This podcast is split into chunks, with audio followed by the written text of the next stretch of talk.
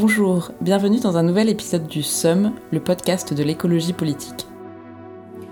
Le SUM, pour nous, c'est un sentiment d'impuissance devant quelque chose qui nous révolte, mais sur lequel on a si peu de prise. Le SUM, c'est donc ce que l'on ressent devant l'inaction collective face au réchauffement climatique et à l'effondrement de la biodiversité dont nos sociétés sont coupables. Pourquoi, devant la catastrophe annoncée, ne se passe-t-il rien? Ou si peu avec le somme, on cherche donc à savoir comment ne plus l'avoir. Pour nous, ça passerait par une victoire de l'écologie. Mais alors, comment? En 2022, pour sa première saison, le SEM a invité des personnalités politiques engagées pour l'écologie, pour partager leur combat et leur vision de l'écologie et ce qu'elles proposent pour y arriver. Cyril Châtelain, Léonore Monconduit, David Cormand, Benjamin Lucas, Éric Piolle, Mélissa Camara, Jérémy Crépel, Hélène Hardy et Marine Tondelier. En 2023, le SEM change un peu de formule. D'abord, on change de rythme avec deux émissions par mois plutôt qu'une par semaine pour avoir le temps de travailler un peu. On continue d'inviter chaque mois une personnalité politique, mais on a voulu consacrer l'autre épisode à un chercheur, un expert, un spécialiste d'une thématique ou d'une notion qui nous semble intéressante pour éclairer les débats autour de l'écologie. Et on commence aujourd'hui en parlant d'économie autour de la notion de décroissance on entend de plus en plus parler de décroissance sans savoir vraiment de quoi il s'agit. La décroissance, qui est une notion importante pour les écologistes, est souvent présentée négativement dans les médias comme une régression. On va voir que c'est plus compliqué que cela. Pour commencer l'année, nous recevons aujourd'hui Timothée Paric. Bonjour Timothée. Bonjour. Quelques mots pour te présenter. Timothée, tu es chercheur en économie à l'université de Lund, en Suède, et spécialiste de la décroissance. Tu as écrit Ralentir ou périr, l'économie de la décroissance, paru en septembre 2022 aux éditions du Seuil. Avec vous, on va essayer de comprendre ce qu'est la croissance, ses principes, ce vers quoi elle tend et comment elle peut se traduire. Et on a une question qu'on se pose à chaque début d'émission. Euh, qu'est-ce qui vous donne le somme, Timothée Paric Énormément de choses. Parfois, comment la publicité. Moi, c'est vraiment un truc. Euh, la publicité est un rappel quotidien, permanent incessant d'un système en fait complètement obsolète. Un système avec cette espèce de grand écart qu'on a en ce moment où on, admet politiquement l'un des objectifs c'est la sobriété et qu'il faut consommer moins. Et d'à côté on se fait bombarder par des pubs partout sur internet, dans les transports, dans les villes. Il n'y a aucun endroit où on peut échapper à ce matraquage publicitaire qui nous dit exactement le contraire. Qu'on baisse notre chauffage euh, de 2 degrés pour consommer moins et puis que quand tu passes dans le métro à 1h du mat, il y a encore les écrans qui sont allumés partout. Exact. Peut-être parce que tout cela génère de la croissance. Alors, peux-tu nous expliquer ce qu'est la croissance? La croissance, c'est extrêmement simple, c'est l'augmentation du produit intérieur brut, qui est un indicateur assez précis. Et euh, avant qu'on commence à définir ce que c'est que le PIB, déjà, c'est important de dire que la croissance est quelque chose de simple, parce que les gens, quand on leur parle de croissance, si vous demandez à quelqu'un dans la rue ce que vous êtes pour la croissance, les gens vont avoir plein d'associations avec la prospérité, l'innovation, ils vont imaginer, oui, la croissance d'un enfant, d'un arbre, euh, je sais pas, ils vont se dire, oui, la croissance, c'est un processus qualitatif de développement, il y a des changements de taille, mais aussi une complexification des institutions, de la culture. C'est vrai que dans les médias, quand euh, ça va bien, on dit euh, c'est le retour de la croissance. Il y a tout un, imaginaire aussi de la croissance qui a été infusé au fil des dernières décennies. Exactement. Cette idéologie, cette obsession qu'on a pour la croissance, dans notre imaginaire euh, actuel, elle commence par un malentendu, de ne pas savoir ce que c'est que la croissance. Donc la croissance, on va dire, c'est l'augmentation du produit intérieur brut, qui est lui-même en fait une espèce de calculatrice géante qui vient estimer le volume des transactions monétaires comme façon d'estimer un petit peu bah, les niveaux de production et de consommation d'une économie euh, pendant une certaine période. Et donc quand, on dit ah bah tiens il y a une croissance en France, c'est-à-dire que le volume de ces activités économiques d'une période à l'autre a augmenté. Et de ça, juste de, cette chose vraiment très précise. On vient mesurer juste, voilà, l'économie marchande est monétarisée. On se dit, ah bah tiens, il y a eu un petit peu d'activité. On en dérive énormément de choses. On se dit, ah bah voilà, ça y est, comme on l'a dit, voilà, l'économie s'est relancée. C'est une bonne nouvelle. L'économie repart, l'économie décolle. Et pourquoi c'est un problème de s'appuyer sur la notion de croissance pour orienter l'économie Quel est le problème avec la croissance en fait? Bah, Déjà, c'est un objectif sans but. Moi, c'est ça qui me dérange en, tant que scientifique du social, c'est-à-dire que quand on fait de l'économie, bah, une notion clé, c'est quand même le bien-être. Hein. Si on s'organise économiquement, hein, c'est pas euh, juste pour s'amuser, c'est pour être efficace. Efficace pourquoi Efficace pour faire des choses ensemble qu'on n'arriverait pas à faire tout seul. Et ça, ça veut dire quoi? Ça veut dire non seulement bah voilà, à travers la division du travail, à travers la coopération euh, humaine, de pouvoir satisfaire des besoins et aussi de le faire efficacement, de manière parcimonieuse, c'est-à-dire en économisant des ressources, à commencer par le temps de travail. On est plus efficace, comme ça on peut satisfaire nos besoins en travaillant moins, au lieu de rester coincé toute la journée à bosser. Et donc, moi quand on me dit ça, je me dis ok, on a, on a nos besoins, qui sont tous à peu près finis, qui évoluent, hein, mais ils évoluent jamais de manière exponentielle. Donc les besoins, il n'y a pas de, de croissance ou de décroissance, il y a des petites fluctuations. Et donc on devrait avoir une économie qui, pareil, fait des fluctuations. S'il y a plus de besoins, elle augmente. S'il y en a un petit peu moins, bah, elle peut se permettre de ralentir. Mais l'objectif de la croissance, qui n'aurait dû être qu'un objectif temporaire, je sais pas, par exemple, vous avez une guerre, et là d'un coup, bah, ou une inondation, ou une tornade en France, ça détruit tous les bâtiments. Bon, bah là, bien sûr, il va falloir s'activer, reconstruire des trucs, pas de souci. Et pendant une certaine période, on va voir qu'on va mesurer l'agitation de l'économie, et là, bien sûr, ça va croître comparé à la période d'avant où il n'y avait pas eu la tornade. Mais est-ce qu'on va vouloir que cette croissance de, je sais pas, euh, quelques pourcents par an, continue de manière exponentielle jusqu'à ce que l'économie double, et double, et, et, double? et de toute manière, est-ce que c'est possible que la croissance euh, continue de façon euh, répétée, comme ça, euh, d'année en année? Biophysiquement, c'est impossible. De ce qu'on observe, déjà la, la- stagne déjà la croissance. Alors la croissance dans tous les pays au revenu, ce qu'on appelle la stagnation séculaire, on observe qu'elle s'essouffle. Bon, pour, pour plein de raisons, mais moi la raison qui m'intéresse le plus, c'est de regarder qu'au bout d'un certain moment, l'exponentiel finit par rencontrer les limites des écosystèmes finis. Alors l'une des limites dont on parle le plus aujourd'hui, ou même les deux limites là de 2022, c'est la limite du changement climatique. Donc là, euh, le plus on émet de gaz à effet de serre, on vient saturer euh, l'atmosphère et donc ça crée un réchauffement climatique qui va avoir des conséquences désastreuses pour plein d'écosystèmes et au final pour plein de communautés. Donc là, en fait, ça nous montre une limite finie qui est représentée dans les discussions par un budget carbone global.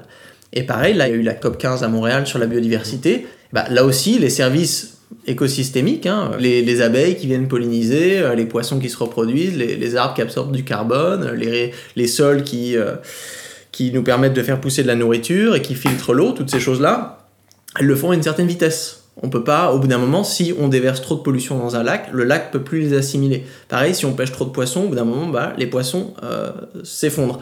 Pareil, si on utilise trop de pesticides, bah, au bout d'un moment, on vient euh, décimer les populations d'abeilles. Et donc, la logique exponentielle au niveau de la production vient toujours, à partir d'un certain moment, euh, causer l'effondrement d'un- écosystème. Et ensuite, ça c'est l'hypothèse, ça c'est c'est là où euh, un retour de bâton sur l'économie elle-même, parce que à partir du moment où on n'a plus d'énergie, où on n'a plus de matériaux, où on n'a plus de services écosystémiques, où on est dans, une, euh, dans un contexte où on a eu une canicule, des sécheresses euh, et toutes les choses dont on a eu un, avant-goût assez euh, traumatisant pendant 2022, bah, ça devient quand même beaucoup plus difficile de produire.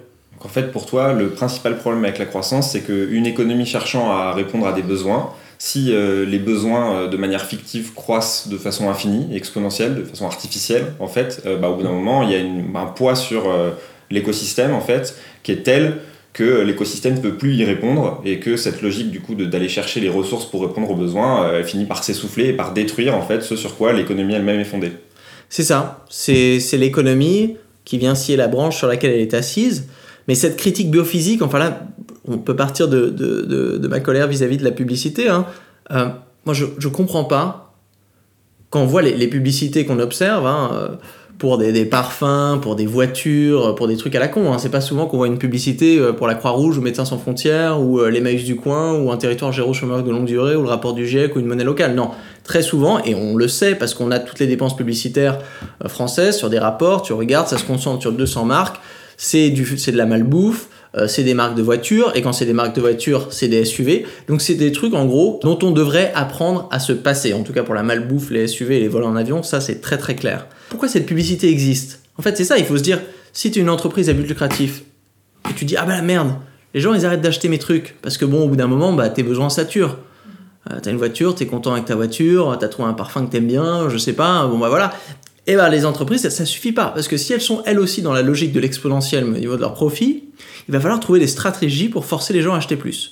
L'obsolescence programmée, pour inciter les gens, donc là on, on- on gaspille des ressources humaines, À consommer de nouveau des produits dont, dont ils n'auraient pas besoin en fait. Exactement. Donc c'est l'économie en fait de marché, le capitalisme ici hein, très clairement, qui est en roue libre qui lui en fait suit sa petite mission de maximisation d'accumulation du capital, alors que c'est socialement inutile, même socialement néfaste. hein. Moi je me pose toujours la question quand on croise par exemple une pub pour un SUV super cher dans la rue. Euh, on sait très bien, parce qu'on a le pouvoir d'achat des Français, hein, que vraiment quelques pourcents et encore de la population française peut se permettre d'acheter ce SUV. Ok? Donc tu te dis, de toutes les milliers, dizaines de milliers de personnes qui vont voir cette pub la journée, il y en a combien qui vont avoir le somme de se dire putain, t'as vu la belle bagnole, on pourra jamais se la payer? Déjà, imagine la quantité de mal-être vis-à-vis de la personne, je sais même pas s'il y en a une, qui, qui cherchait l'information désespérément, qui n'avait pas réussi à savoir qu'un 4x4 existait, dont le besoin vraiment qui était dans une situation de pauvreté parce qu'elle n'avait pas de 4x4 à Paris, et là d'un coup a été libérée en voyant cette pub et en se disant Ah, enfin ce que je cherchais. Est-ce que tu peux C'est nous quoi définir techniquement la décroissance? Alors c'est deux choses. La décroissance sur l'aspect symbolique, c'est une critique du capitalisme, et c'est donc essayer de changer les règles de ce jeu de l'économie pour sortir de la logique de l'exponentielle. Donc là, c'est un, un rejet du capitalisme, de sa gouvernance néolibérale, de l'extractivisme, du commercialisme, du consumérisme qui va avec, du productivisme, tout ce qu'on a vu. La logique de l'exponentielle, de la rationalité économique appliquée partout, en priorité vis-à-vis du social et de l'écologique. Ça, c'est la critique plutôt symbolique. Après, ça, ça donne lieu à un phénomène de décroissance que je définis dans le livre comme une réduction de la production et de la consommation. Après, j'élargis un petit peu la définition. hein, je dis une réduction de la production et de la consommation pour alléger l'empreinte écologique, planifiée démocratiquement dans un esprit de justice sociale et dans le souci du bien-être. Tout ça, on va en parler justement euh, un, un peu plus tard quand on reviendra sur ce que tu définis comme étant la société de, de post-croissance. Mais peut-être, comme tu viens d'en parler et que tu dis que c'est une, baisse d'ac- d'activité économique quand même, est-ce que tu peux juste nous faire la différence entre euh, la récession et la décroissance pour qu'on comprenne bien? Bah, la récession, elle est accidentelle. C'est une économie de croissance telle qu'on l'a aujourd'hui, et d'un coup, il y a un truc qui merde, on ne sait pas pourquoi. Et là, il y a une baisse d'activité. Cette baisse d'activité, vu qu'elle est accidentelle et qu'elle n'est pas préparée, souvent, elle se solde dans la panique, par du chômage, peut-être même si elle est prolongée par une austérité au niveau de l'État, qui fait tout pour essayer de relancer la croissance, donc qui coupe aussi ses dépenses de, services publics, euh, dans une logique encore de gouvernance néolibérale, hein, qui est euh, l'État actuel. La récession, on pourrait croire, ah bah tiens, très bien, euh, ça fait ralentir en effet l'économie et donc ça fait ralentir la pression sur l'environnement, c'est vrai, mais aussi ça envoie des signaux euh, contradictoires sur les investissements nécessaires pour la transition écologique. Parce que quand il y a une récession, bah, c'est un petit peu panique à bord. Alors que la décroissance, ça serait de se dire, eh ben, on va organiser un ralentissement de l'économie, mais pas façon amputation euh, qui arrive comme ça au milieu de la nuit, façon régime où on va se dire non, on va décider de ralentir cette partie de l'économie parce que ça on peut se le permettre et on va faire attention vraiment aux personnes les plus vulnérables pour pas qu'elles tombent dans la pauvreté, on va faire attention aux travailleurs les plus précaires pour pas que cette récession justement euh, tombe sur leur dos. Donc c'est pour ça que la, la décroissance là c'est plus on pourrait dire une récession planifiée, mais moi j'aime pas utiliser le mot récession parce que il est tellement marqué dans notre imaginaire comme quelque chose à éviter. C'est comme si je te disais, oui, euh, la décroissance c'est une amputation heureuse. Là tu me regarderais, tu fais, ok, niveau marketing c'est pas ouf. Donc non, la décroissance c'est plutôt un régime. C'est un ralentissement de l'économie qui va nous permettre de revenir vers la pleine santé sociale et écologique. Et n'est-il pas possible alors d'opérer une transition écologique sans changer de modèle économique? Par exemple, on sait que certains ont proposé de donner ou d'attribuer un prix euh, à la nature, enfin la taxe carbone, ou alors euh, euh, on pourrait imaginer aussi une taxe sur la biodiversité, enfin sur l'effet néfaste Mhm. sur la biodiversité. Euh, certains disent d'ailleurs qu'en fait ce serait la, ma- la manière la plus rapide, sachant que selon le rapport du GIEC, il nous reste que deux ans approximatifs pour atteindre le pic euh, d'émissions de, de CO2. Euh, Est-ce qu'en fait créer une pression sur les marchés par en fait attribuer une valeur à la, à la nature, euh, ce serait pas la manière la plus rapide de contraindre en fait les économies à, euh, à s'orienter vers une transition écologique Je crois pas. Ça, en fait, c'est la mentalité qu'on a déjà depuis le, début des années 2000, hein, avec le concept d'économie verte, de croissance verte, de financiarisation de la nature. Ça, c'est c'est le business as usual d'aujourd'hui. La finance verte, tout ça. Donc les gens qui disent Ah bah faudrait qu'on fasse ça, euh, faudrait quand même apprendre de nos erreurs. Là, aujourd'hui, nous n'avons pas réussi à verser la tendance. Nous avons aggravé la tendance. Donc tout ce qu'on a essayé de mettre en place sur les 15 dernières années, il faut faire un état des comptes et se dire ça n'a pas suffi. Et surtout, on retombe dans un grand piège qui est celui de l'omnimarchandisation du monde. De se dire, ah bah tiens, on va mettre un prix sur tout, on va tout transformer en marchandises et on va laisser les marchés prendre des décisions pour nous. Je mets, est-ce qu'on est-ce qu'on ferait ça pour, euh, je sais pas, l'organisation euh, de- des dons d'organes On se dit, bah voilà, on va mettre un prix sur les organes et on laisse les marchés décider. Comme ça, ceux qui ont le plus besoin seront prêts à payer et ça sera une allocation efficiente. Si je propose ça, on pourrait dire ça pour d'autres trucs. Bah, je sais pas, nos élections politiques aussi, on pourrait marchandiser un petit peu. En fait, on se rend compte que la logique des marchés, bon, déjà, l'efficience des marchés, ça marche pas. Très clairement. Hein. Euh, les crises financières, celle de 2008 et les autres nous ont vraiment bien montré une chose, c'est que les marchés ne sont pas clairvoyants avec la capacité d'être beaucoup plus intelligents que des personnes qui vont s'asseoir et prendre des décisions politiques. Mais si on en revient au plan technique, est-ce que toi tu crois pas qu'il y a une possibilité de ce que certains appellent le découplage, c'est-à-dire de euh, réduire l'impact notamment carbone, puisque euh, on est face à une urgence qui est euh, très vive de ce côté-là, tout en maintenant une économie en croissance? Négatif. Pourquoi cette notion de découplage, elle n'est pas acceptable? Très simplement, ceux qui défendent l'idée d'un découplage et d'une croissance verte, ils nous disent qu'aujourd'hui, produire plus, c'est la meilleure façon de polluer moins. Moi, j'ai envie de dire, enfin, ok, vas-y, montre-moi les chiffres. Comparé à l'argument de la décroissance, de la frugalité, de la sobriété, qui est de te dire, bah, on va essayer de produire et consommer moins pour faire baisser les pressions sur l'environnement. En gros, c'est des gens aussi qui croient en l'innovation technologique, qui se disent qu'en fait, euh, en investissant, en ayant plus de fonds, on pourra stimuler l'innovation et peut-être qu'en fait, on trouvera justement des solutions à la crise climatique. Enfin, c'est ça qui est derrière et qui se dit que finalement, euh, si on prend pas, enfin, si on prend ce risque, pour eux, c'est un risque la décroissance. On ne se mettrait pas en fait dans les conditions de trouver des solutions technologiques euh, à la crise climatique. Certains, je pense, voient ça comme comme réellement un risque même climatique, la décroissance. Ça, c'est la décision qu'on a déjà prise les dernières décennies. Hein. Les risques, on les a aujourd'hui. Des, écosystèmes se sont déjà effondrés. La vie d'une grande partie de la population dans les pays du Sud est déjà un cauchemar, basé sur les paris de quelques économistes avec leur modèle pourri dans des pays du Nord qui se disaient mais non, l'innovation va nous sauver. Toi, tu crois pas que les EPR et la fission nucléaire, ça va nous sauver? C'est marrant parce que quand, quand on essaye de concrétiser un petit peu cette histoire, d'imaginer, imagine, tu arrives chez le médecin, tu tousses, tu as fumé pendant 20 ans, il te montre une radio de tes poumons, tu vois du noir, il te dit, eh ben là, franchement, gros cancer, parce que t'as fumé. Et euh, tu lui dis, bah ok, bah, je fais quoi? Euh, J'arrête de fumer Il fait, bah non, le débile, le débile, il va arrêter de fumer, la miche. Non, non, tu continues de fumer, d'ailleurs tu fumes plus, parce que plus tu fumes, plus t'achètes de cigarettes. Plus t'achètes de cigarettes, plus on récolte de TVA. Plus on récolte de TVA, plus on investit dans la recherche et développement. Plus on investit dans la recherche et développement, plus on a de chances de développer une technologie qui nous permettra, pour pas cher, de t'imprimer des poumons artificiels. Donc si tu arrêtes de fumer maintenant, c'est comme ça, tu, tu, agis contre ta propre santé. Ça, c'est la logique de la croissance verte aujourd'hui. Moi, je te défie de trouver une seule personne qui se retrouve à l'hôpital avec une photo de ses poumons noirs et qui continue de fumer comme ça, juste sur la profession de foi d'un économiste qui te dit à travers son petit, son petit chapeau magique, son petit modèle, que oui, dans 30 ans, vous inquiétez pas, on aura des solutions. Euh, personnellement, je le fais pas, et je connais personne qui prendrait cette solution. Et là, c'est encore pire, si on prend même pas la solution pour nous, c'est-à-dire que si on a la responsabilité et bah donc de ces populations vulnérables dans les pays du Sud qui sont déjà en train de se prendre la vague en pleine face, prendre le pari de la technologie, c'est un pari aujourd'hui criminel.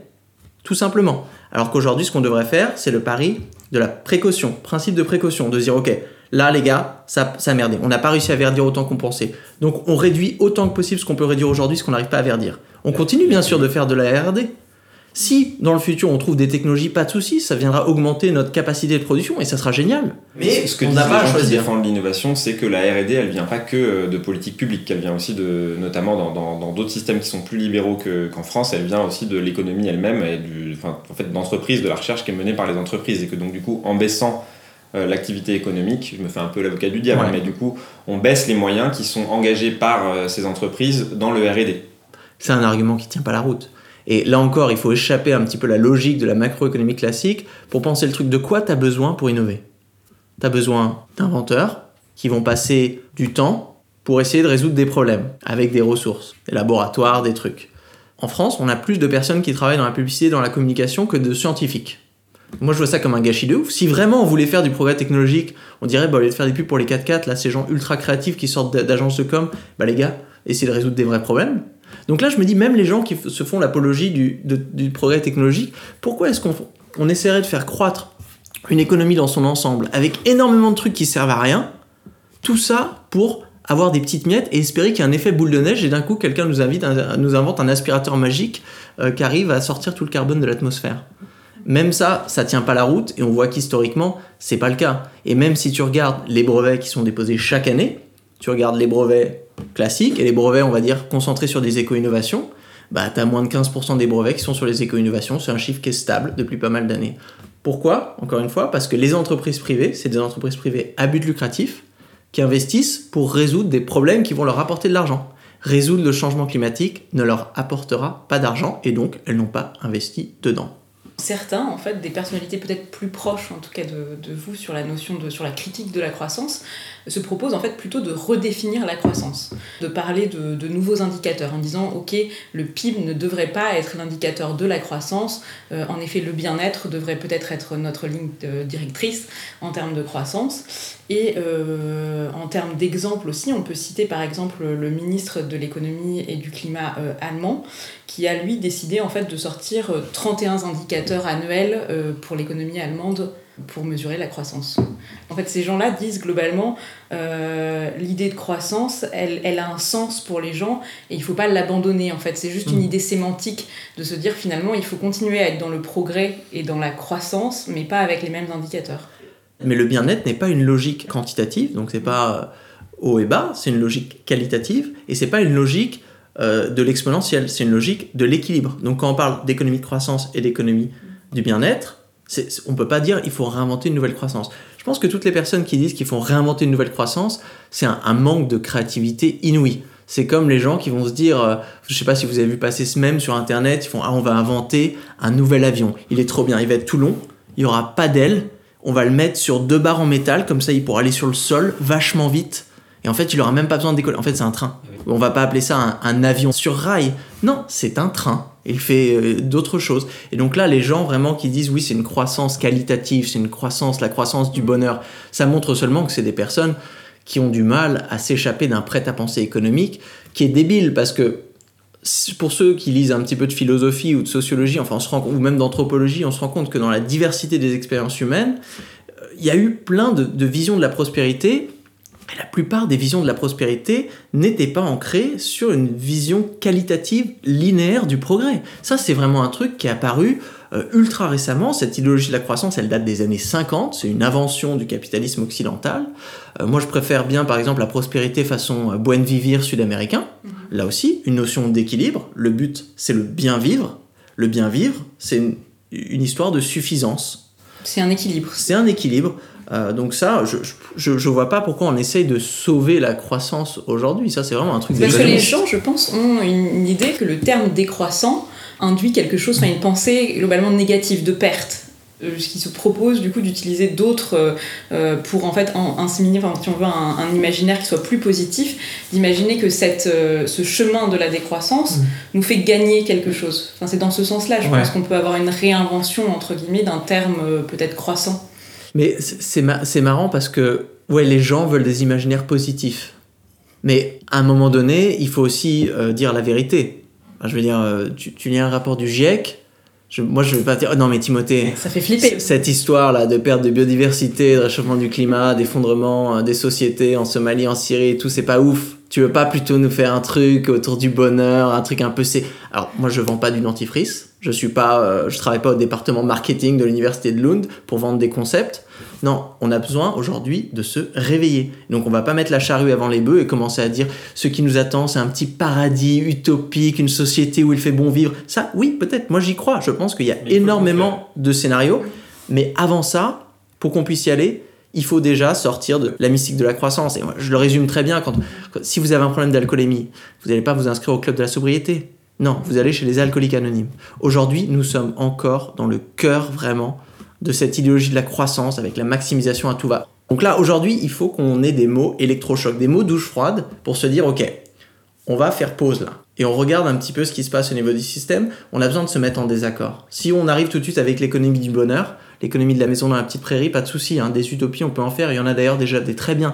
Tu lis Voyage en Misarchie, tu as une vision de l'écosocialisme écoféministe exceptionnelle. Mais on n'en est pas là. Aujourd'hui, il faut se mettre en désaccord. Et la décroissance, elle fait ça ultra bien depuis 20 ans. Parce que dès que t'en parles, t'en as qui sont pour, t'en as qui sont contre. Oui, elle, trace elle une frontière très Ouais. forte euh, entre les partisans de la, de la croissance et, euh, et les partisans d'une transition très forte euh, qui doit permettre de euh, préserver l'écosystème et de développer un autre mode de vie en fait. C'est là où on voulait en venir et donc on Mhm. voulait regarder vers quoi euh, la décroissance que tu proposes tend et qu'est-ce qu'elle donne comme société. Donc dans ton livre, tu parles d'une économie de la post-croissance, donc là tu changes de lexique pour euh, aborder euh, l'économie de la société euh, que, que tu appelles de tes voeux. Cette économie, elle est très stationnaire. Est-ce que tu peux nous dire ce que ça veut dire qu'une économie stationnaire? Comment ça fonctionne? Comment elle pourvoit aux besoins, comme on en parlait au départ? Bah, une économie stationnaire, c'est une économie déjà plus démocratique qu'aujourd'hui parce que si on doit centrer la production sur les besoins, il faut pouvoir dis- discuter de quoi on a besoin. Aujourd'hui, on peut pas. Tu ne discutes de quoi tu as besoin, sauf si tu es chef d'entreprise ou actionnaire majoritaire de quelque chose, que au moment où tu dépenses un truc. Et souvent, pour la plupart d'entre nous, tu as un pouvoir d'achat qui est tellement faible que tu votes vraiment pas avec ton porte-monnaie. Donc, euh, de quoi avons-nous besoin est aujourd'hui décidé par une minorité de personnes. Dans une économie stationnaire qui ont un, un intérêt direct, l'enrichissement, de justement créer des besoins artificiels. Donc ça, c'est un problème. Si on vient démocratiser cette question, qui est une question de gouvernance économique, pour se dire de quoi avons-nous vraiment besoin, et on se dit, ah bah tiens, en fait, peut-être qu'on n'a pas besoin de voitures surdimensionnées, et peut-être qu'on n'a pas besoin de produire autant de voitures, parce que si on arrive à mieux les partager, banco, ou même si on arrive d'ailleurs à dévoiturer les villes, pour pouvoir avoir plus de mobilité active, bah c'est bien, on peut avoir des nouvelles rues piétonnes, faire plein de trucs comme ça, on arrive à s'organiser et à simplifier un besoin, quel besoin de mobilité, qui avant était extrêmement complexe parce qu'on avait tous besoin d'avoir une voiture et donc fallait avoir des autoroutes et des parkings et des personnes pour produire les voitures et des personnes pour forcer les autres personnes à acheter des voitures. Et là, d'un coup, on passe à un système de mobilité beaucoup plus facile à satisfaire. Moi, j'appelle ça un progrès. hein.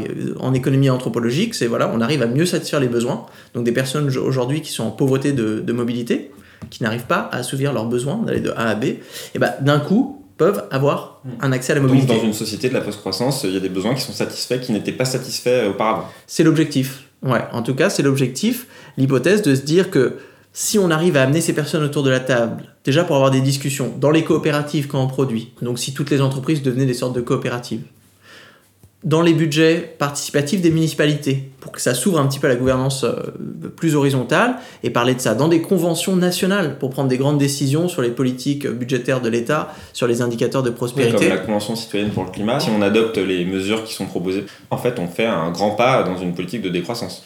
Je, je pense que oui. Si on, on irait en tout cas dans, dans la direction. Je pense qu'il resterait beaucoup à faire, mais si on les avait appliqués sans filtre, on serait allé dans la bonne direction. On vous a aussi entendu parler de décroissance comme une stratégie d'éradication de la pauvreté. Pourtant, on pourrait se dire qu'en faisant circuler moins de richesses dans l'économie, c'est plus difficile d'éradiquer la pauvreté. Alors comment c'est possible en fait? Comment on fait avec moins de richesses pour en fait euh, satisfaire plus de gens? Mais déjà, c'est marrant cette histoire de. Le PIB n'est pas une mesure de la richesse. hein. Déjà, quand on parle de richesse, on, je sais pas, on, on- on compare souvent le PIB à un gâteau, donc un, je sais pas, un stock, comme l'argent à votre compte en banque. Plus il est gros, bah, plus on peut le partager. En fait, le PIB n'est pas un stock. C'est pas chaque année on a ce stock de richesse. C'est un flux. C'est des flux. c'est des flux de transactions monétaires. Donc par exemple, vous vous souvenez avant, il y a- ça n'existait pas les cookies sur Internet. Les cookies, c'est quoi? Ça permet de récolter des informations personnelles sur toi, sur toi, sur moi, De tracer tes habitudes. de les vendre à des entreprises publicitaires. Et donc, à chaque fois qu'on récolte des données personnelles et qu'on les vend en tant que marchandises, ça fait augmenter le PIB. Il y a une transaction monétaire. C'est de là, je cite, valeur ajoutée. Euh, Est-ce qu'on a créé une richesse là? Elle est où la richesse en fait? Non, on a créé une pollution On a payé des gens pour euh, peut-être euh, créer ces cookies, les vendre à une entreprise.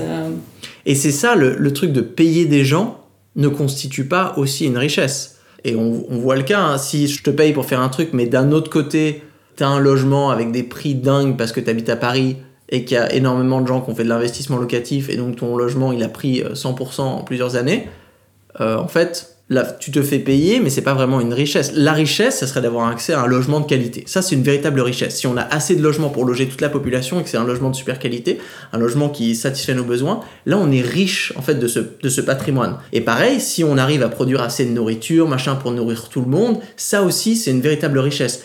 Donc moi, c'est ça que je veux montrer, en fait, c'est se concentrer sur la valeur monétaire, c'est regarder le doigt qui monte la lune. La véritable richesse, c'est les choses que l'on vient produire si ces choses permettent de satisfaire des besoins et se retrouvent dans les mains de ceux qui en ont besoin.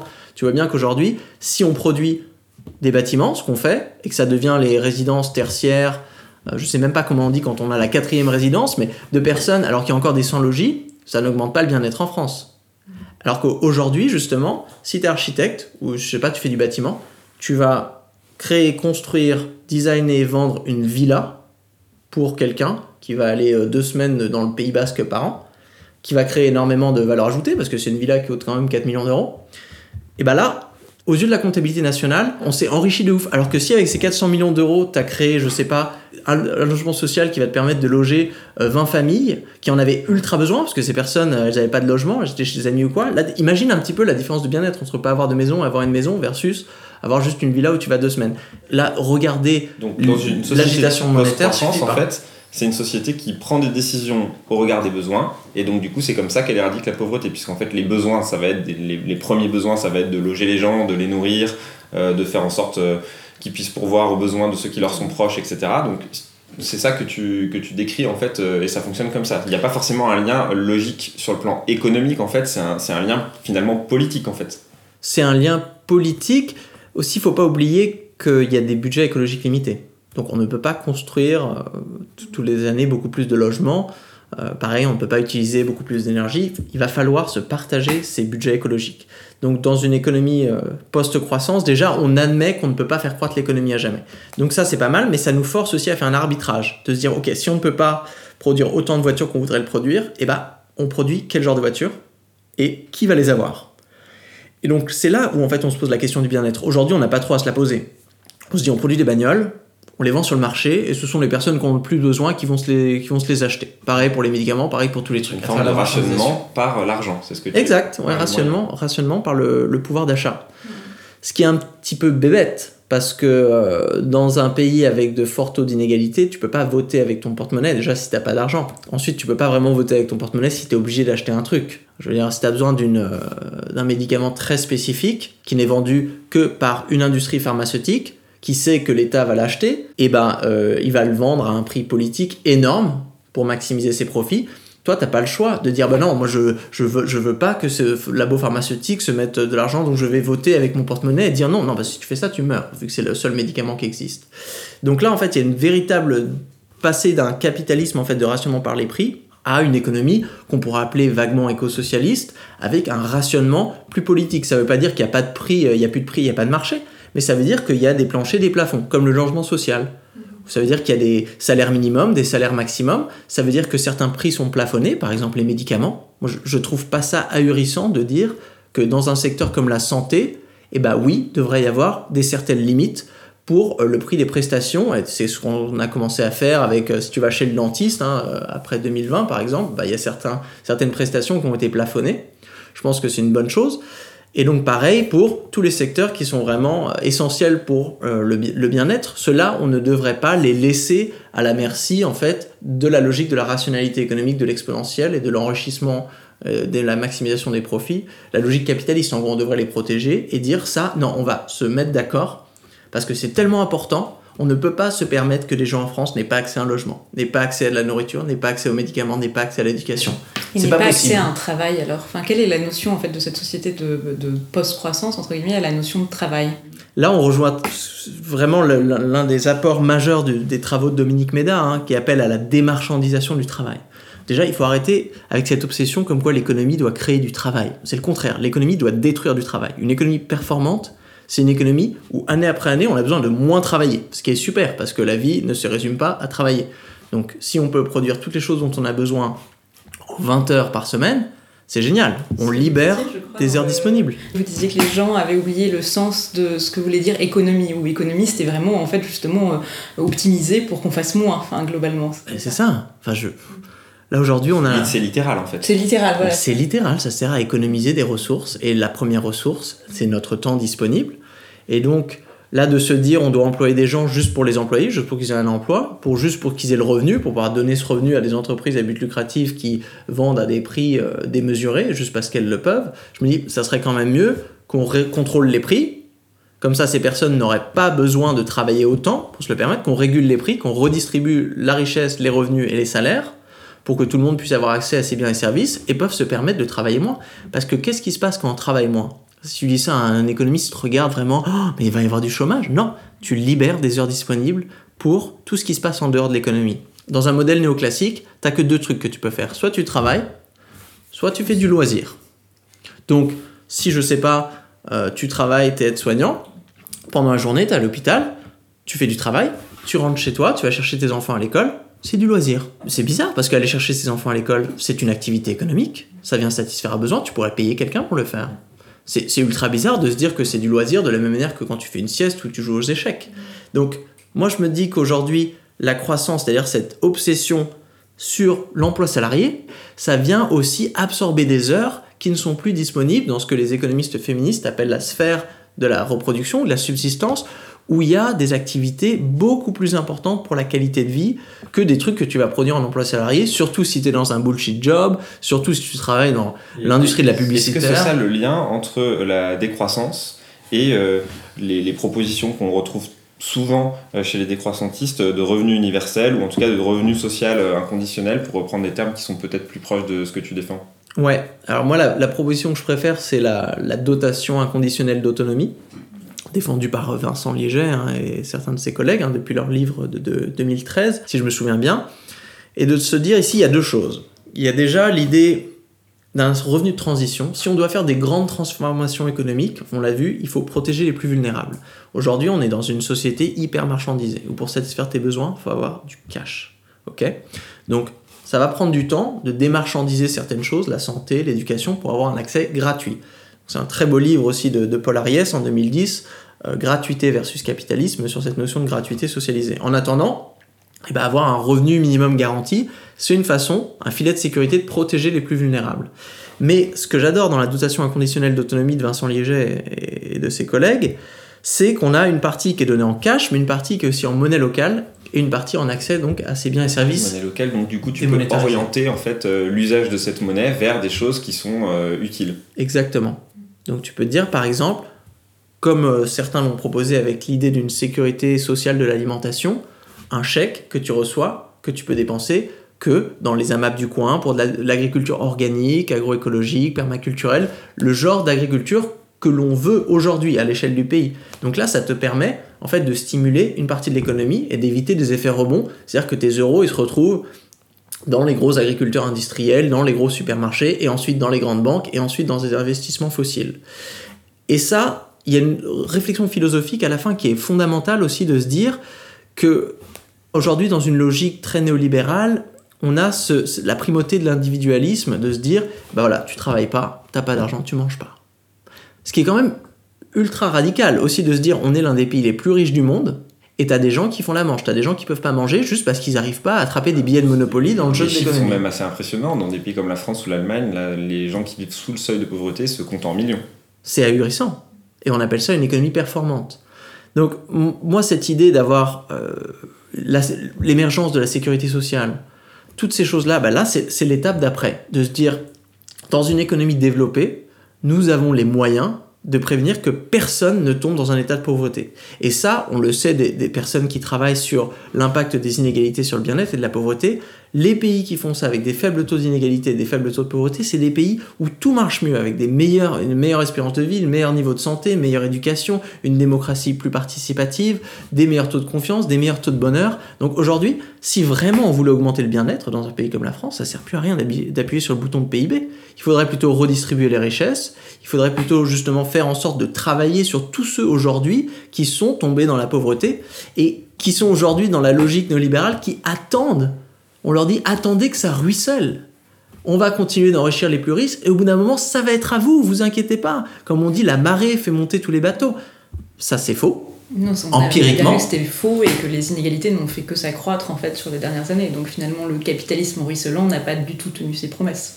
Exactement. Et moi, je vais vous donner un chiffre, hein, moi qui m'a beaucoup choqué, parce que cette euh, rhétorique, on l'a aussi à l'échelle de la planète, de se dire ah oui, non, mais si on fait de la décroissance dans les pays du Nord et les pays du Sud alors? S'ils vont pas s'appauvrir parce que les pauvres, euh, tout leur modèle économique, c'est quand même de nous exporter des ressources et des objets. Alors si tu prends, pour avoir créé un dollar dans les poches de ceux qui vivent aujourd'hui à moins de 2 dollars par jour, ça te demande une croissance du revenu global sur la planète de 111 dollars. De 111 dollars. Donc si tu veux, à travers la logique, la répartition actuelle de la valeur ajoutée, éradiquer la pauvreté, ça te prendrait 200 ans au rythme actuel, avec une augmentation de la taille de l'économie de 173. Donc c'est-à-dire que tu aurais une économie qui serait 173 fois plus grosse. Alors, tu dis ça à un économiste écologique, je pense qu'on s'évanouit hein, assez facilement. Et là, tu aurais réussi à juste sortir ces quelques milliards de personnes, à les amener à 2 dollars par jour. On, on voit bien que C'est pas tenable. c'est pas tenable. Euh, imaginons un instant qu'une majorité écologiste sorte gagnante aux prochaines élections euh, nationales. Comment pourrait se traduire une politique économique décroissante qui serait initiée par l'État? Quelles pourraient en être les, les premières mesures? Première chose, on organise une grande convention citoyenne du bien-être. On admet que le PIB est une boussole obsolète et qu'il va falloir définir des nouveaux indicateurs.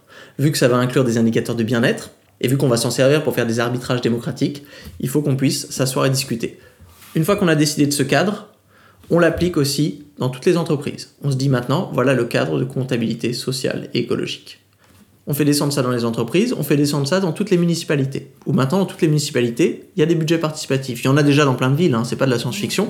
Et bien là, pareil. Et on va dire aux gens la vérité, c'est-à-dire qu'on va falloir faire des arbitrages. On aura une mesure par ville, par entreprise, par pays, par région, du dépassement écologique. On se dit, bah voilà, là les gars, on est à 300% de notre budget carbone. Il faut passer à 100%. Cette année, il va falloir réduire de ça. Donc on va faire l'inventaire de tout ce qu'on produit, de tout ce qu'on consomme, et on va faire un arbitrage, c'est-à-dire qu'est-ce qu'on coupe en premier? Donc ça, ce serait la première chose, et ensuite, ça c'est sur l'aspect vraiment planification écologique réelle, mais pour être sûr qu'il n'y ait pas des intérêts en fait économiques qui viennent complètement bloquer ce processus démocratique, on fait des grandes réformes des entreprises. Alors ça c'est ultra important de dire aujourd'hui la lucrativité à tout prix c'est un obstacle au changement. Donc tout simplement on demande de toutes les entreprises françaises avec plusieurs employés de suivre les règles de l'économie sociale et solidaire. Là aussi, c'est la première étape. On l'a déjà, ce cadre légal. Il est très bien, c'est 10% du, euh, de la taille de notre économie. Il y a de plus en plus de coopératives qui se créent comme ça. C'est des règles avec euh, des règles de distribution de la valeur ajoutée, avec du reporting environnemental, avec des gouvernances horizontales. C'est vraiment, c'est l'économie pour moi la, la plus futuriste et post-capitaliste qu'on a aujourd'hui. Justement, là, tu, tu dis deux choses et peut-être on peut les faire euh, les unes après les autres. Tu as dit une chose très importante, c'est démocratique, parce Ouais. qu'effectivement, l'une des critiques qui est adressée souvent à la décroissance, c'est bah, si on réduit, il faut bien choisir ce qu'on réduit. Et donc, du coup, le risque, c'est que le choix soit fait de manière un peu autoritaire. Donc là, on tombe dans la caricature de l'écologie punitive euh, qui sanctionne en fait euh, le comportement euh, des gens et donc qui va à l'encontre de leur liberté. Puis après, on, re- on reparlera de, ce que t'as- de l'autre chose que tu as évoquée, c'est la réorganisation de l'économie, l'économie sociale et solidaire, les Ouais. coopératives. Aujourd'hui, donc on a vu, on a le rationnement plutocratique par les prix. Donc les riches achètent le budget carbone disponible et ils le dilapident. C'est le cas aujourd'hui. Parce qu'ils peuvent. Ils achètent aussi bah, toutes les ressources que tu peux acheter. Donc euh, l'eau, les minerais. À travers leur consommation, ils monopolisent toutes ces ressources. De manière... Et ça, non seulement il y a cette, euh, on va dire, asymétrie au niveau de la consommation, euh, donc eux, au niveau de rationnement, ils prennent la plus grosse part. Et ensuite, au niveau c'est eux qui prennent aussi les décisions, parce que de par leur richesse, ils peuvent décider dans quoi investir. Donc de manière complètement non démocratique, ces personnes vont dire, bah tiens, moi j'achète Twitter, parce que je peux. Et bah, j'en fais ce que je veux, parce que je peux. Oui. Donc c'est plus démocratique de refaire basculer ça sur euh, la puissance publique en fait. Bah, le je- choix sur la puissance publique. Ouais, à, à travers ça, ça dépend quoi? Par exemple, une, une entreprise comme Total aujourd'hui, ou des entreprises des énergies fossiles, qui depuis des décennies sont vraiment au courant du changement climatique, mais continuent de brûler littéralement notre futur juste pour s'enrichir parce qu'elles peuvent. Et d'attendre, se dire non mais un jour elles vont vraiment se réveiller, s'éveiller climatiquement, elles vont décider de fermer les puits. Là c'est naïf. Ce qu'il faut, c'est les nationaliser. Fini l'ouverture de nouveaux puits et maintenant, on va avoir une grande concertation démocratique, une convention sur la sortie des énergies fossiles, par exemple, pour savoir quoi faire de euh, comment est-ce qu'on organise financièrement tous les investissements qui existent, comment est-ce qu'on fait de la richesse accumulée, comment est-ce qu'on fait pour gérer les dettes climatiques, comment est-ce qu'on fait pour gérer la relation avec les succursales internationales. La question, c'est de comparer ces deux trucs. Est-ce que ça, ça sera plus démocratique ou plus totalitaire si on laisse la poignée de personnes qui contrôlent Total prendre ces décisions pour tout le monde ou si on a une tentative de gouvernance plus ouverte. Les gens qui disent Oh, la décroissance, ça va ouvrir à une totalitaire, elle viendrait d'où La menace totalitaire? Si justement on ouvre à plusieurs personnes sur la table, je pense aussi qu'il y a quand même cette idée de consommation égale bonheur, enfin, qui est quand même très forte, qui a été quand même largement euh, encouragée par même l'industrie du film ou de ce qu'on veut. En fait, toutes ces shopping entre, je sais pas, Material Girls, tout ce qu'on voulait. En fait, enfin, plein de gens ont quand même vécu avec cette idée que la consommation rendait heureux. Enfin, le self-care d'aujourd'hui, c'est un peu euh, aller faire du shopping, s'acheter des fringues ou un masque. Et en fait, en fait dire à des gens aujourd'hui, donc ça, c'est pas une manière de vivre qui doit vous rendre heureux. Il y a quelque chose en fait d'un peu moraliste ou, euh, enfin, c'est. Je pense pas qu'il y ait besoin de leur dire. Hein. Déjà, on, revient à la publicité. Mm. La publicité, c'est le contraire. C'est de dire aux gens, c'est une propagande, de dire, voilà. vous êtes manipulé, enfin, globalement, c'est ça. Et donc, en fait, de prendre la décision, soit euh, de, de, dire, bah, on va interdire la pub. Oui, interdire la pub, c'est arrêter de faire de la propagande pour forcer les gens à acheter des trucs. En fait, si elle est, à partir du moment où la décision est prise euh, démocratiquement, elle a sa légitimité. Ce que toi tu dis, c'est dans un régime démocratique, si la décision est prise démocratiquement et qu'elle suit par ailleurs un processus de concertation citoyenne, etc., en fait, on, prend, on fait des choix collectifs qui euh, vont dans le sens de comment on répond mieux à nos besoins. Et donc, du coup, ça peut se traduire par ce que tu disais là à l'instant. Eh ben, on nationalise un certain nombre d'entreprises qu'on considère comme problématiques dans leur euh, impact écologique, par exemple.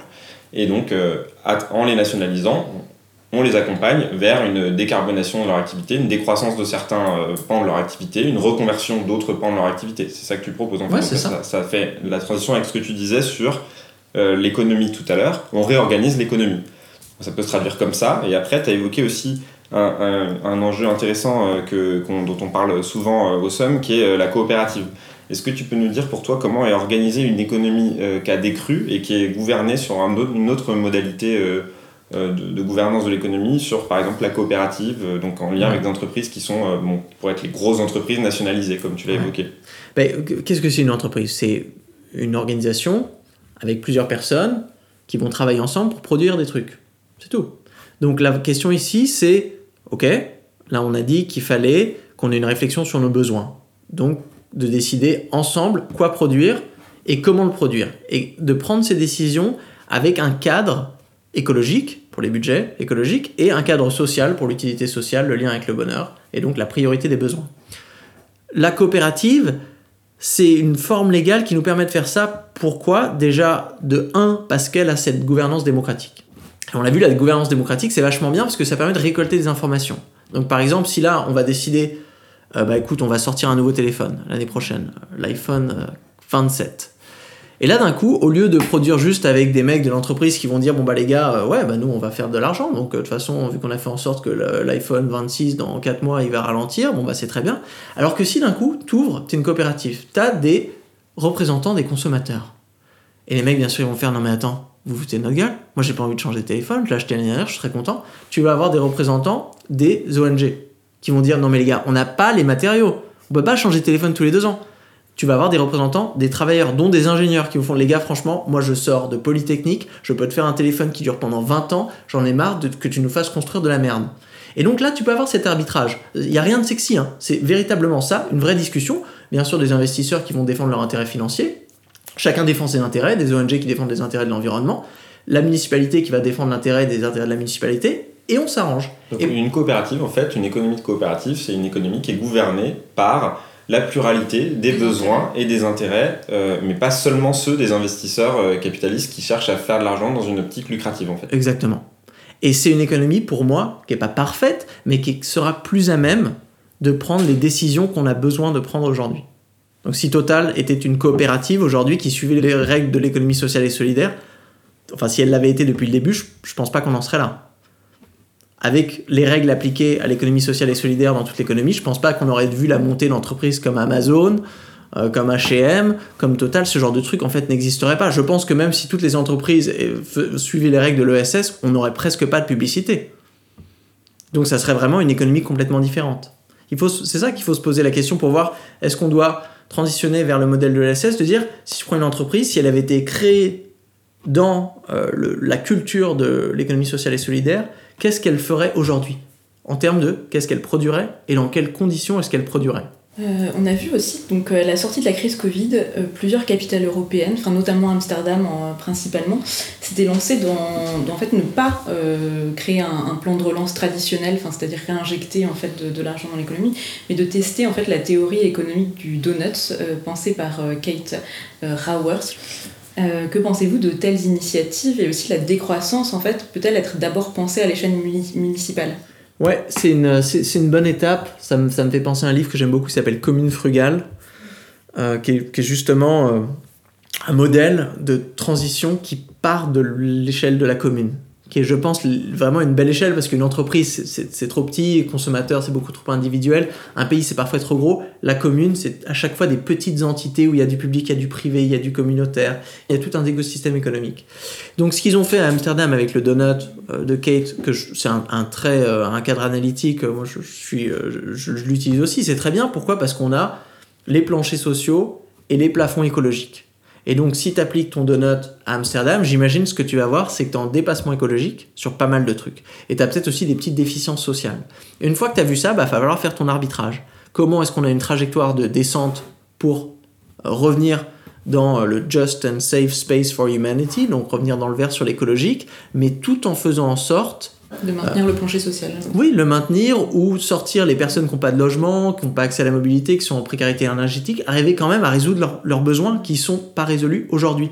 Donc ça, ce, cadre, il s'insère complètement dans la mouvance de la décroissance, même si Kate Raworth, dans ses travaux, elle est peut-être pas aussi radicale que des gens comme, comme Serge Latouche, hein, qui parlent ouvertement de, de, l'impérialisme, ou Jason Nicole, de l'extractivisme, qui font des liens avec les pays du Sud ou quoi. Mais si on appliquait rigoureusement la logique du donut dans un pays comme la France et dans la plupart des communes françaises, on se rendrait compte que son application demanderait une certaine forme de décroissance. Mais pour finir, dans le sens inverse, là tu évoques euh, ce que pourrait être euh, une politique euh, décroissantiste à l'échelle locale en fait. Mais est-ce que tu crois qu'à l'échelle internationale, à l'échelle globale, un État peut, par exemple, si on reprend l'exemple de tout à l'heure, on se dit, bah, on gagne en France, il y a une majorité écologiste, on lance une politique de, décroissance. Est-ce que tu, tu crois qu'il n'y a pas un obstacle à, être, à faire cavalier seul sur une politique de décroissance? Bah, déjà, il faut se rendre compte que la plupart des pays à revenus se retrouvent coincés, enfin se retrouvent en manque de croissance. Le Japon n'a pas eu de croissance depuis 30 ans, ils se sont adaptés, bah voilà, ils ne se sont pas fait envahir par un autre pays où ils ont dû euh, trouver une manière de faire fonctionner leur économie. Nous, on est là, on est un petit peu dans le déni de se dire non, nous, on va réussir à relancer l'économie, on va être l'exception. Parmi toutes les expériences du monde, avec des taux de ralentissement, nous, en France, on va réussir à relancer l'économie véritablement. Je pense que ce serait plus sage de se dire on va pas réussir à relancer l'économie, on va se retrouver embourbé dans la situation du Japon. Quitte à faire ça, bah déjà autant arriver à faire fonctionner l'économie sans croissance, première étape, et quitte à faire ça, bah autant faire notre transition écologique maintenant, faire cette phase de décroissance le plus rapidement possible pour qu'ensuite on puisse avoir notre économie stationnaire qui fonctionne bien. Et si tu as une économie qui fonctionne bien, tu gagnes en résilience. imagine un petit peu Là, il y a 20 ans, quand les écolos disaient machin, il faut investir dans le renouvelable, comme ça on aura un tissu en fait de souveraineté énergétique qui pourrait être gouverné à l'échelle locale, qui sera vachement plus flexible en cas de crise. Imagine si on l'avait fait le jour bah voilà, où Poutine aurait dit bah les gars on vous coupe le gaz. Bah imagine si voilà on avait, on avait déjà fait toutes les rénovations thermiques, on avait des bâtiments passifs, on avait énormément d'habitats partagés, bah là on aurait fait ok pas de problème. Nous on est résilients. En fait, là, on se mord les doigts parce qu'on se rend compte que notre économie, elle n'est pas résiliente parce qu'elle est énormément dépendante, elle est énormément énergivore, matériavore. Ce que tu veux dire, c'est que finalement, une politique de décroissance peut aussi nous protéger dans un cadre géopolitique. Exactement. nous protéger et protéger les autres. Surtout parce qu'une grande partie des conflits qui se passent sont liés à l'extraction des ressources. Et on l'a vu, on extrait des ressources dans les pays du Sud pour maintenir des niveaux de consommation dans les pays du Nord. Donc là, il faut d'un côté arrêter de tabasser le reste de la planète de par notre mode de vie impérial, et ensuite se dire non seulement on va faire ça, c'est un impératif moral pour le développement des pays du Sud, mais d'un autre côté, en le faisant, on va aussi se protéger eh ben, de, risques qui ne sont pas seulement géopolitiques. C'est une adaptation au, au, réchauffement climatique. Pourquoi euh, utiliser le terme de post-croissance pour décrire la société qui est issue de la décroissance euh, plutôt que le terme de société écologique par exemple? Il y en a plusieurs. Moi, j'avais, j'avais parlé de post-croissance parce que dans la lignée de, ça montrait bien la différence entre décroissance et ensuite post-croissance. Mais c'est vrai que très rapidement, après, il faudrait euh, même se débarrasser du terme de croissance et parler. C'était l'une de nos questions. On s'est dit, bah finalement, euh, à la fin, on arrive toujours à la post-croissance. Ça polarise énormément sur cette notion, alors que euh, toutes les valeurs que tu décris, sur le plan social, sur le plan écologique et environnemental, sur le plan économique, sur le plan démocratique, en fait, elles répondent à un projet euh, écologiste en fait. C'est vrai. Bah, moi, il y a mes collègues qui appellent ça l'écosocialisme, je trouve ça très bien. Il y en a qui parlent de l'économie du bien commun. ça, pourrait être, on, peut avoir plein de, plein de noms et moi ça, ça me dérange pas. Mon obsession, je pense, en tant qu'économiste écologique, c'est la peur en fait qu'on retombe dans la logique de l'exponentiel. Donc de personnes qui se disent ah on a fait une transition écologique, maintenant on a des panneaux solaires, trop bien, on peut recontinuer à croître et à maximiser. Je fais non. En fait, les Midos, hein, dans le rapport de 72, ils appelaient justement euh, une notion, une économie de l'équilibre. Ça, c'est beau aussi, on pourrait dire on a besoin d'une économie de l'équilibre, on a besoin d'une certaine harmonie économique. On, peut trouver plein de noms comme ça. Moi, pour l'instant, dans le livre, vu que c'est un livre sur la décroissance, j'ai fait la dualité décroissance, post-croissance, mais dans mon prochain livre, j'aurais laissé tomber le terme. Vu que le prochain livre sera vraiment juste sur la société du futur, et là, je suis en train de plancher pour trouver un nom qui, qui nous permette vraiment euh, d'évacuer un petit peu ces, ces, premières vagues de discussion. Beau challenge. Quand est-ce qu'il sort? Ah, on ne sait pas encore. Et justement, à part, à part euh, ton livre, est-ce que tu as d'autres lectures à recommander sur la décroissance? Euh, sur la décroissance, ouais, il y a un, joli petit livre qui est sorti avant l'été qui s'appelle La décroissance et ses déclinaisons, euh, qui propose justement de définir la décroissance avec 16 déclinaisons, donc des implications euh, socio-culturelles de la décroissance que, que, je trouve très bien. ça, c'est pas mal. Je peux vous inviter aussi à regarder le, le, livre de Jason Nickel, donc Moins pour plus. Donc en anglais, c'était Less is More et ça a été traduit cette année Moins pour plus, qui est moi l'un de mes livres préférés sur la décroissance, parce que Jason Nicole est anthropologue, et donc lui, spécialiste des inégalités mondiales, il a vraiment développé une, vision très rigoureuse de l'interaction entre les pays du Nord et les pays du Sud, et donc comment la décroissance dans les pays riches va être une euh, stratégie de diminution de la pauvreté dans les pays du Sud. Donc ça, c'est vachement important. Qui d'autre on pourrait euh, recommander, bah après, les grands classiques en France à ne pas louper, hein, c'est les travaux d'Éloi Laurent, de Dominique Méda, euh, de Serge Latouche. Euh, donc voilà, il y en a, y en a beaucoup d'autres. Hein. Michel Lepaysan, hein, avec qui je discute beaucoup, qui est un, philosophe qui, va, qui, avait publié en 2013 un livre qui s'appelle Politique de décroissance, très bien aussi, avec des, belles typologies pour, pour tout comprendre. Et ça fait pas mal. J'arrête ici peut-être avec, avec deux livres. Le premier, c'est un dictionnaire de décroissance qui a été publié, un petit peu, c'était en 2015, mais ça, c'est pas mal pour avoir une espèce de buffet de concepts. Et l'autre a été publié en juin 2022, et là, attention, c'est du très très lourd, mais c'est qu'en anglais, ça s'appelle The Future is Degrowth. Et ça, c'est la meilleure revue de littérature du domaine académique de la décroissance. Donc là, tu lis ça, tu as 70 concepts organisés en liste, définis, articulé et ça te donne euh, vraiment une, belle vision de la décroissance en tant que critique, la décroissance en tant que projet de société, la décroissance en tant que euh, transition, transformation de la société. Et deuxième question rituelle du SUM, qui est aussi notre dernière question. Donc, quel morceau de musique avez-vous choisi de partager avec ceux qui nous écoutent? Justement, je me suis réveillé ce matin avec une chanson d'Aurel San euh, qui s'appelle Baise le monde, je crois. Et c'est pas la chanson la plus positive, mais ça m'a ça, ça, je pense que ça fait résonner. Là, autour des fêtes de Noël, il faut se rendre compte de ce qu'il appelle dans la chanson, je crois justement, la mentalité euh, sans lendemain. C'est exactement notre mode de fonctionnement économique. Genre, on fait les trucs là, feu d'artifice, et après, euh, balèque, on s'en fout de ce qui va se passer euh, l'année prochaine ou pour les personnes qui sont juste au-delà de nos frontières.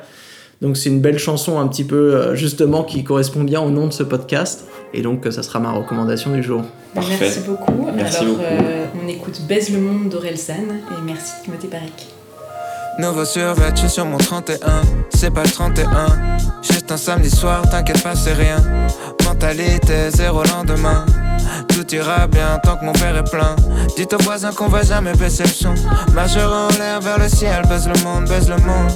Baise le monde, baise le monde, baise le monde. Nanana. J'ai taffé toute la semaine, Dieu merci, on est samedi. Whisky coca dans un gobelet en plastique qui finira peut-être dans l'océan Pacifique ou en particules toxiques dans l'organisme. Attends, mais qu'est-ce que je raconte? Meilleure soirée, meilleure vie que des mannequins. C'est sûrement la fashion week que des mannequins au bord de l'anorexie qui influencent les petites pour vendre des cosmétiques. Je pensais jamais rentrer dans des soirées select. Open bar, je me sers un toast avec une grosse crevette. Pêché par un chalutier à l'est de Madagascar qui détruit la barrière de corail sur son passage qui fait que les pêcheurs ont plus de travail. Ils ramènent rien aux villageois qui ont plus rien à graille vu que leurs crevettes sont devant moi.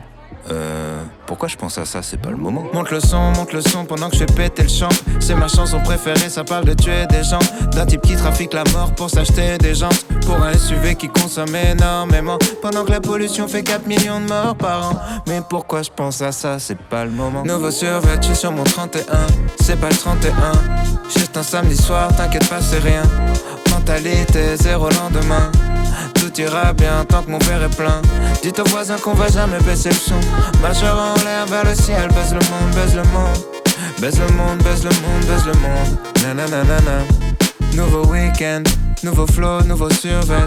J'ai même pas enlevé l'étiquette. Ouais, ouais, ouais, ouais, c'est quoi ça? C'est quoi cette merveille, frère? C'est quoi survêt? Il sort 12 survêtements.